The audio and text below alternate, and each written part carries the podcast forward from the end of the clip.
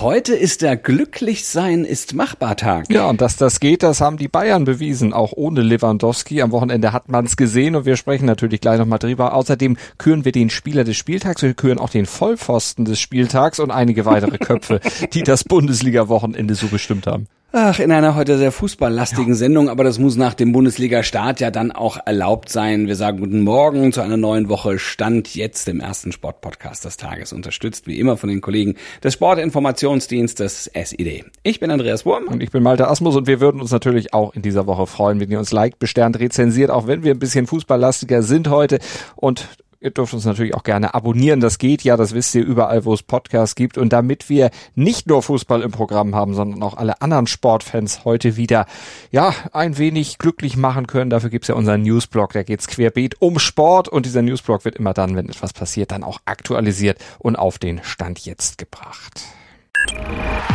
Darüber spricht heute die Sportwelt.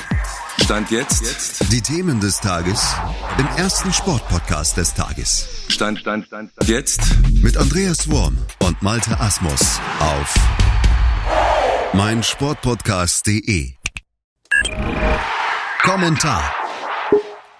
Die große Frage, die Fußball Deutschland seit Wochen bewegte, die hoch und runter diskutiert wurde, ist jetzt beantwortet. Kann der FC Bayern Lewandowski ersetzen? Jo, kann er. Das hat der Supercup gegen Leipzig ja schon gezeigt und diesen Eindruck haben die Bayern dann ja auch gegen Frankfurt jetzt letzten Freitag nochmal untermauert, eindrucksvoll untermauert und ja, damit ist ja auch die Frage nach Spannung gleich mitbeantwortet worden. Ne? Also in dieser Form, wir hatten es ja im Vorfeld auch schon prognostiziert, aber jetzt ist es nochmal schwarz auf weiß nochmal gezeigt worden in dieser Form.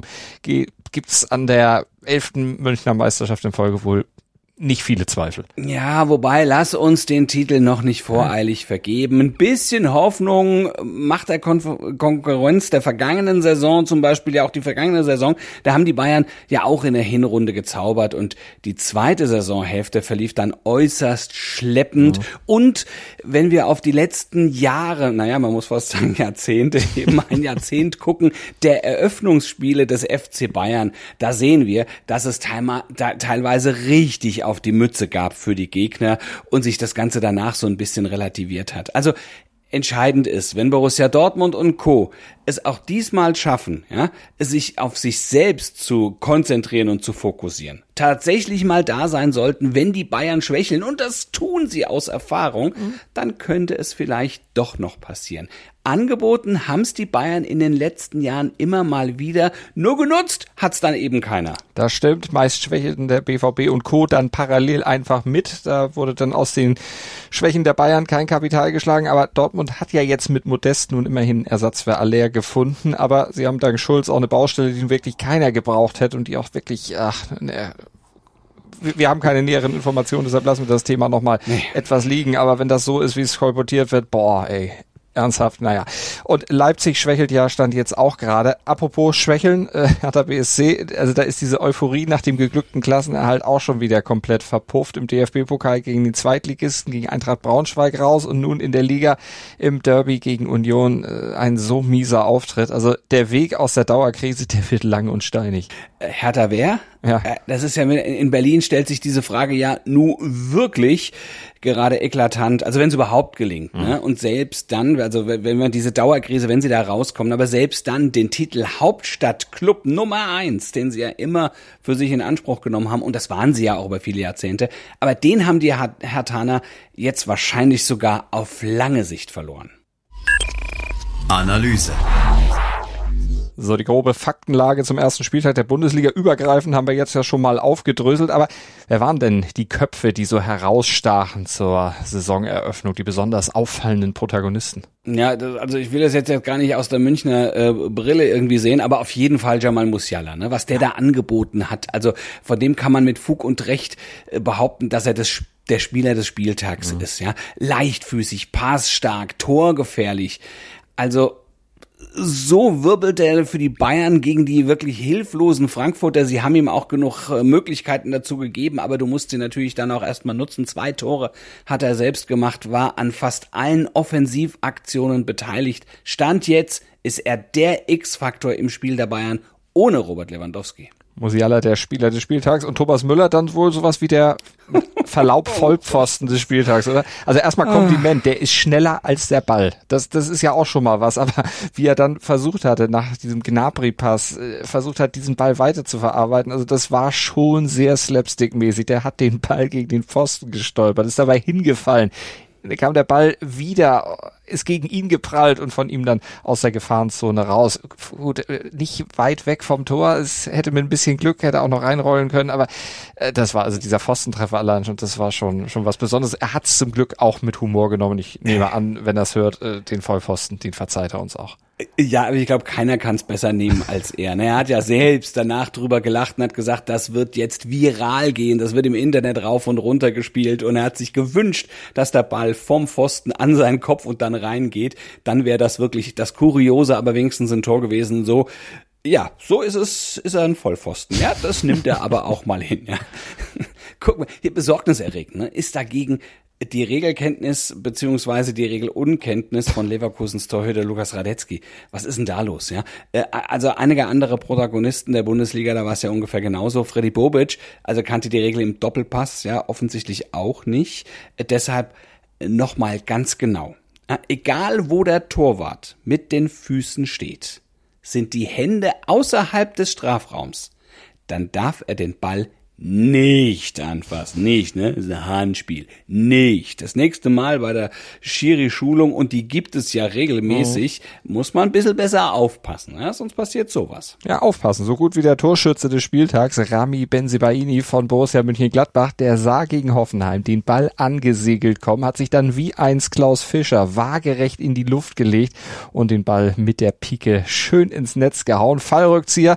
Ja, und damit war er Messi-like sogar unterwegs, denn Benzebaini und Messi, die haben am Samstag beide jeweils für ihre Clubs das erste Fallrückziehertor ihrer Karriere erzielt. So, und da musst du mal mit, mit Messi in einem Atemzug ja. genannt zu werden, ja, das ist, das musst du dir auch erstmal an so einem Spieltag erarbeitet haben. Hm. Guck mal jetzt noch schnell auf den Heimkehrer des Spieltags, also äh, Michael Gregoritsch äh, also das muss auch nochmal angesprochen werden. Ne? Erst erhielt der Neufreiburger bei seinem Ex-Club, dem FC Augsburg, den Blumenstrauß als Dankeschön für seine fünf Jahre dort.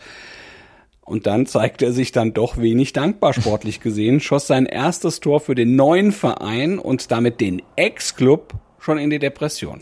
Aber er hat wenigstens verhalten gejubelt nur. Also hat, er hat nicht. Genau, das ne? hat er danach auch gesagt. Er hat danach auch gesagt, das wäre, das wäre nicht in Ordnung, wenn man hier jubeln würde. Und also da hat er sich dann also, also als fairer Sportsmann dann doch erwiesen. Heute in der Sportgeschichte am 8.8.2008 um 8.08 Uhr abends und 8 Sekunden, da fiel der Startschuss für die Olympischen Spiele in Peking und das war genau so auch geplant.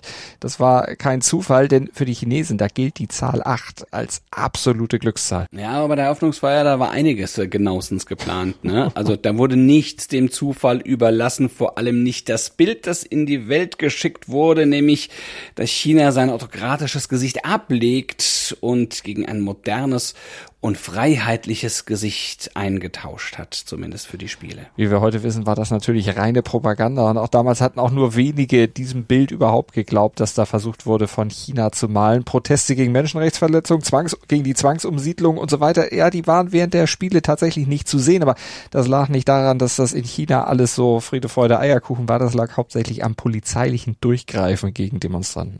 Ja, aber die Zweifel an der von den Gastgebern äh, präsentierten Realität geht, wurde bereits durch die Eröffnungsfeier am 8. August dann auch äh, genährt. Einige spektakuläre Feuerwerksmotive ne, über Peking. Also das war wirklich traumhaft schön. Ja, aber die sollen gar nicht live aufgenommen worden sein, sondern auch das wurde inszeniert und eingespielt. Jo, ein Jahr lang sollen sie programmiert worden sein, mit Computeranimation vorbereitet worden sein. Das hat dann ein Mitarbeiter der verantwortlichen Videofirma ganz stolz in einer Pekinger Zeitung verkündet und hat den ja doch sehr treffenden und auch vielsagenden Satz gesagt, die meisten Zuschauer dachten, es sei echt. Damit hat unsere Arbeit ihren Zweck erfüllt, also stellvertretend für die Komplettpropaganda. Das bringt der Sporttag. Stand jetzt. Die siebenmalige Dressur-Olympiasiegerin Isabel Wert hofft im dänischen Herning ähm, auf ihren insgesamt sechsten Einzeltitel bei der, also Einzelmedaille bei der Weltmeisterschaft. Im Grand Prix Special, da tritt Wert auf Quantas, ihrem Hengst als Titelverteidigerin an. Favoritieren ist sie trotzdem nicht. Das ist die dänische Lokalmatadorin, Publikumsliebling Katrin Dufour mit Vamos Amigos. Ah, und im Tennis beginnen die Herren, also Vamos Amigos, aber in Montreal, ja, den Endspurt auf die US Open. Sieben Spieler aus den Top Ten der Weltrangliste sind dort am Start. Angeführt wird die Setzliste vom Weltranglisten Ersten von Daniel Medvedev. Am 29. August, da beginnen die US Open, das letzte Grand Slam Turnier des Jahres und die Frauen, die schlagen sich dafür auch ein in dieser Woche in Toronto. Noch nicht einschlagen tut sich Alexander Zverev, aber der hat äh, schon mal, ja, er weiß noch nicht mit den US Open, ob es da losgehen will, aber einen anderen Termin hat er schon ganz fest ins Visier genommen. Naja, den Tennis Davis Cup, ne? Der in Hamburg am Roten Baum, also äh, die Group Finals, da hat er ja schon im Vorfeld gesagt, da möchte er sehr, sehr gerne mehr als nur spielen. Er will sich insgesamt einbringen, er will das zu einem, Fu äh, zu einem Fußballfest, zu einem Tennisfest in seiner Heimatstadt machen. Und äh, so wie das aussieht, gelingt ihm das auch. Aber dazu sicher in ein paar Tagen mehr. Wir drücken die Daumen. Naja, wir sind jedenfalls morgen wieder für euch da, ab 7.07 Uhr, ja, im Podcatcher eurer Wahl oder auf meinsportpodcast.de. Denkt ans Abonnieren und Bewerten und dann hören wir uns natürlich wieder. Bis dahin, Gruß und Kuss von Andreas Wurm und Malte Asmus. Schatz, ich bin neu verliebt. Was? Da drüben. Das ist er. Aber das ist ein Auto. Ja, eben. Mit ihm habe ich alles richtig gemacht. Wunschauto einfach kaufen, verkaufen oder leasen. Bei Autoscout24. Alles richtig gemacht. Dir hat dieser Podcast gefallen? Dann klicke jetzt auf Abonnieren und empfehle ihn weiter. Bleib immer auf dem Laufenden und folge uns bei Twitter, Instagram und Facebook. Mehr Podcasts aus der weiten Welt des Sports findest du auf meinsportpodcast.de. Schatz, ich bin neu verliebt. Was? Da drüben. Das ist er. Aber das ist ein Auto. Ja, eben. Mit ihm habe ich alles richtig gemacht. Wunschauto einfach kaufen, verkaufen oder leasen. Bei Autoscout24. Alles richtig gemacht.